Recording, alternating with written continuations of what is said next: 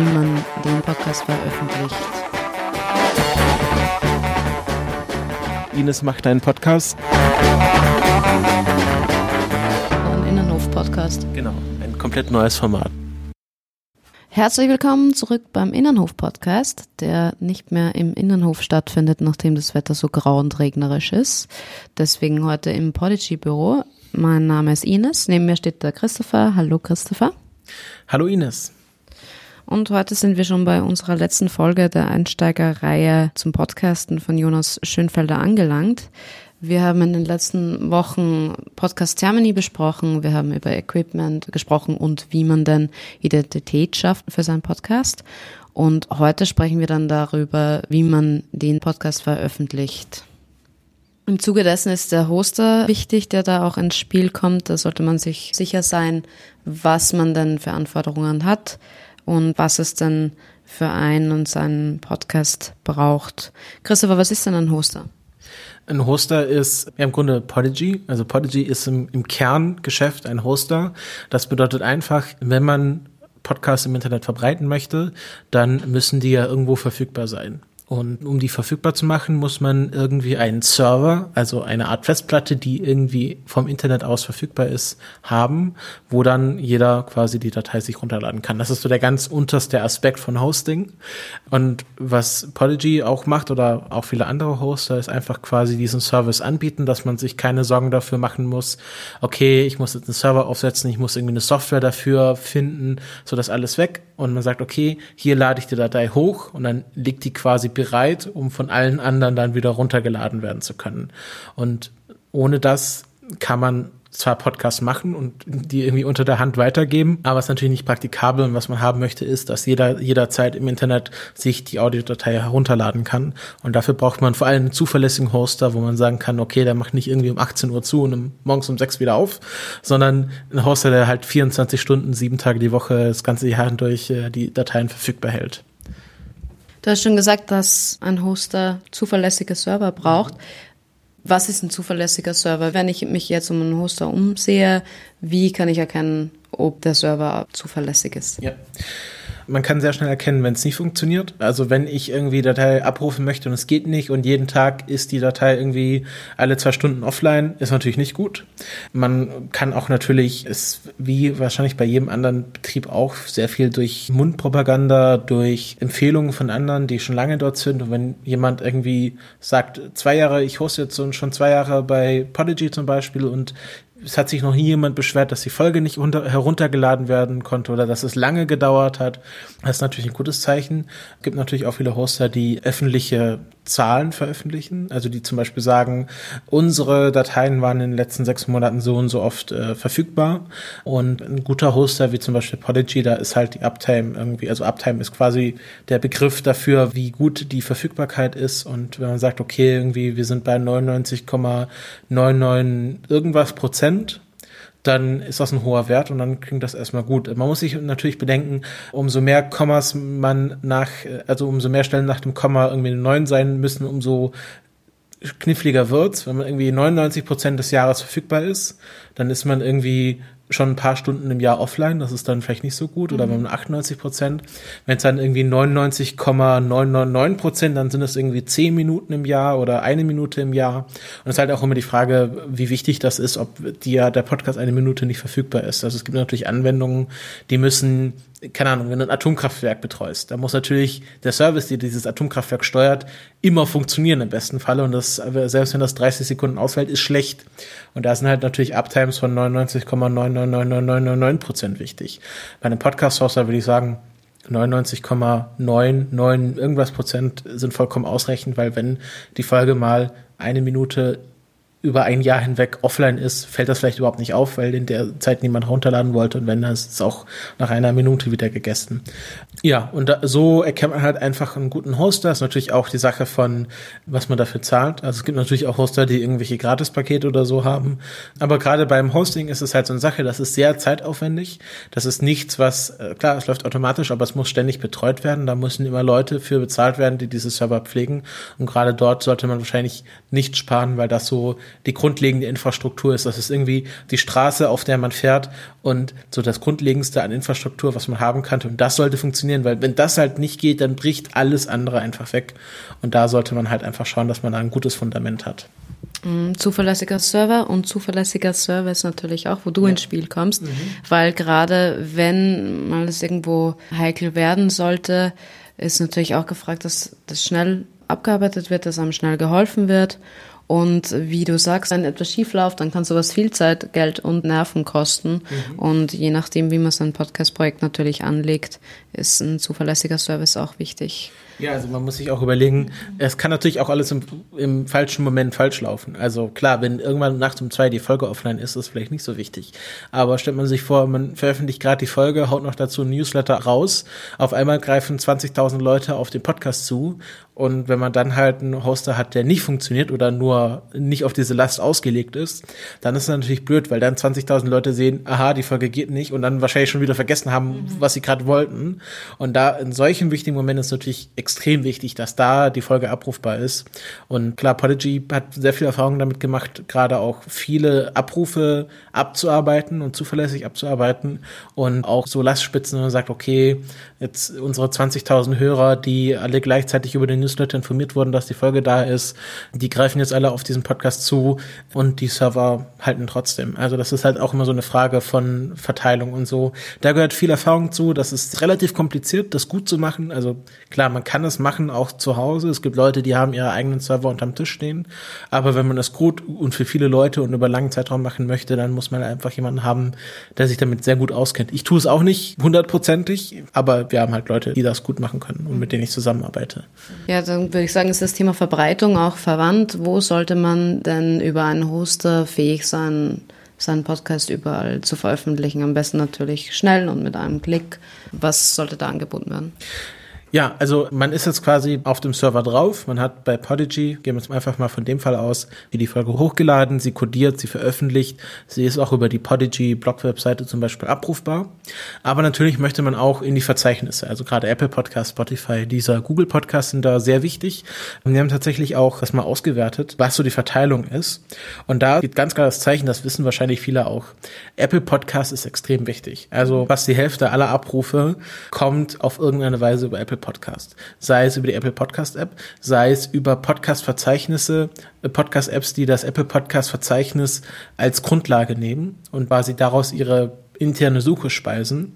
Das ist extrem wichtig, was natürlich auch ein großer Player ist. Spotify wächst immer stärker, wird wahrscheinlich auch immer noch wichtiger in den nächsten Monaten und Jahren. Und dann gibt es natürlich auch dieser und äh, Google Podcast, die auch viele, von vielen Leuten benutzt werden. Gerade bei Apple Podcast und bei Google Podcast ist es so, dass es quasi von einem Anbieter zur Verfügung gestellt wird, der auch das Betriebssystem dazu macht, also Android oder iOS. Und deswegen ist natürlich für viele Leute der erste Schritt, von dort auch die Podcast-App zu nehmen. Mhm. Und bei Apple Podcast ist es dann noch ein weiterer Schritt, dass man sagt, okay, ich kaufe mir ein niegelnagelneues iPhone, ich schalte das das erste Mal ein und ich sehe auf der ersten Seite ist eine Podcast-App wenn man sagt, ich möchte jetzt Podcast hören, dann ist das der erste Schritt. Deswegen haben wir so und so viele Abrufe Apple Podcasts und deswegen würde ich sagen, es macht im Grunde, wenn man einen Podcast wirklich verbreiten möchte, keinen Sinn, nicht auf Apple Podcast gelistet zu sein. Deswegen ist es quasi der Schritt, neuen Podcast angelegt, erste Folge veröffentlicht, man reicht sich bei Apple Podcast ein. Das funktioniert bei Podigy so, man geht über unser Exporte-Tab. Dort gibt es dann einen Link, ich möchte meinen Podcast bei Apple Podcast einreichen. Man wird zu einer anderen Seite von Apple geführt, wo man dann den Podcast tatsächlich auch einreicht. Dort muss man sich mit seiner eigenen Apple-ID einloggen. Das können wir leider noch nicht wegautomatisieren, weil Apple quasi voraussetzt, dass jeder seine eigene Apple-ID dafür verwendet verwendet. Aber das, die meisten haben ja schon eine Apple ID oder man kann sich die auch einfach kostenlos anlegen, loggt sich dann mit der Apple ID ein, dann kommt gleich die richtige Seite, die URL ist schon vorausgefüllt automatisch und man sagt einfach nur jetzt äh, einreichen, wenn alles passt. Und dann dauert es tatsächlich relativ lange bei Apple Podcasts, so zwischen drei bis sieben Tagen. Also sagen, sieben Tage sollte man auf jeden Fall einplanen, weil das tatsächlich so lange dauern kann. Und nach diesen sieben Tagen bekommt man dann irgendwann eine Apple, äh, eine E-Mail von Apple, wo dann drin steht, hey, dein Podcast ist jetzt bei Apple Podcast gelistet. Und dann ist der dann auch in den Podcast-Apps, wird er dort gefunden. Man wird, kann über iTunes ihn suchen. Und dann ist man eigentlich relativ gut auffindbar. Bei Spotify, bei dieser geht das zum Glück einfacher. Dort kann man einfach über unsere Seite sagen, ja, jetzt einreichen und muss dann im Grunde nichts mehr tun. Die Einreichung erfolgt automatisch im Backend und man hat quasi innerhalb von einer Stunde den Podcast auch bei Spotify dann gelistet. Was viele Leute da noch unsicher macht bei Spotify ist, dass sie dann ihren Podcast über die Suche bei Spotify dann gleich suchen wollen und dort ihn nicht finden. Das ist so, der Podcast ist tatsächlich dann bei Spotify gelistet und kann auch dort angehört werden. Aber die Suche von Spotify, die wird nicht so schnell aktualisiert, wie Podcasts hinzugefügt werden. Es kann dann halt dann noch immer ein, zwei Tage dauern, bis man dann auch tatsächlich über die Suche von Spotify gefunden wird. Aber wenn man dann den Spotify-Link irgendwo direkt verlinkt und sagt, hier kannst du meinen Podcast hören, dann kann man den auch schon vor der Suchindexierung über Spotify hören.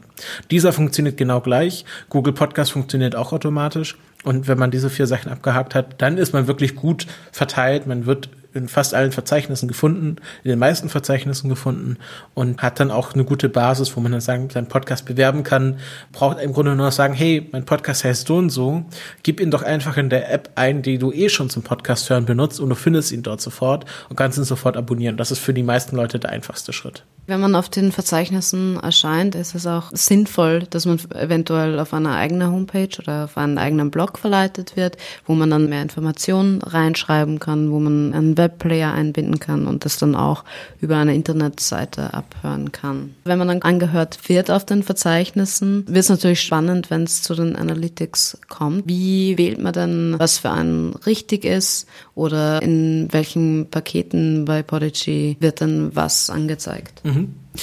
Also bei Podigy haben wir drei Analytics-Pakete, die sich nach den normalen Paketen, die man auch einfach bucht, wenn man bei Podigy anfängt, äh, aufspalten. Also Basic, Advanced und äh, Professional.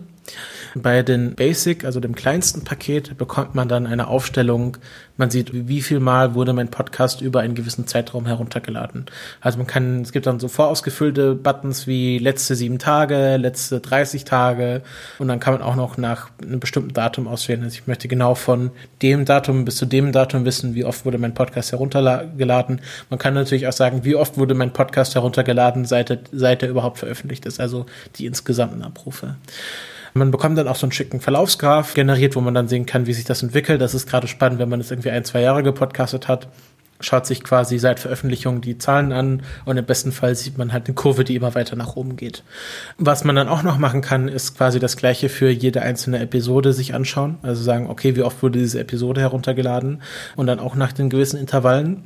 Wenn man dann quasi mehr haben möchte, dann kann man das Advanced-Paket dazu buchen oder dahin upgraden oder das gleiche von Anfang an das Advanced-Paket kaufen. Dann sieht man auch äh, sehr viele Informationen im Bereich von okay, wie oft wurde mein Podcast über Spotify heruntergeladen, wie oft wurde mein Podcast über Apple Podcast heruntergeladen, wie viele Leute kamen über den Webplayer, wie viele Leute kamen über den Feed, aus welchen Ländern kamen die Personen. Das sieht man dann alles im Advanced-Paket. Was wir auch haben, ist sogenannte Listener Insights, wo man quasi nicht nur sehen kann, wie oft die, der Podcast heruntergeladen wurden, sondern auch wie viel individuelle Hörer man hat. Weil drei Downloads können ja entweder drei verschiedene Personen sein, die halt die gleiche Folge gehört haben, oder die gleiche Person, die ein, erste Folge, zweite Folge, dritte Folge gehört hat. Mhm. Und man will ja vielleicht auch wissen, okay, was ist denn so mein Hörerstamm? Also ich kann es vielleicht irgendwie sehen, der Podcast hatte 3000 Abrufe, aber sind das auch 3000 Hörer oder sind das nur 1000 Hörer, die drei Folgen gehört haben? Und die Listener Insights, die auch, die es auch ab dem Basic-Paket gibt, zeigen einem an, ähm, okay, du hattest so und so viel individuelle Hörer in dem Zeitraum und davon kamen so und so viele Leute über den Feed, also sind deine Abonnenten. Also wenn Leute über den Feed kommen, kann man relativ sicher sein, dass die Leute einen abonniert haben, also auch jede neue Folge dann automatisch ausgespielt bekommen. Mhm. Und dann, das ist eine sehr gute Zahl, wenn man sagen kann, okay, ich hatte 1000 Abonnenten im letzten Monat, dann weiß man, okay, ungefähr hören mich tatsächlich 1000 Leute pro Monat oder 100 oder 50. Mhm. Im Advanced-Paket sieht man da auch noch so Sachen wie, okay, so und so viele Hörer haben mindestens eine Folge von meinem Podcast gehört, so und so viele Hörer mindestens zwei Folgen, so und so viele Hörer mindestens drei Folgen. Das ist quasi das, was man dann auch im Advanced-Paket bekommt, wo man auch so eine Art Loyalität von ableiten kann. Also ich habe irgendwie 200 Hörer, die haben schon mehr als fünf Folgen meines Podcasts gehört. Das sind irgendwie meine loyalen, meine festen Stammhörer. Mhm.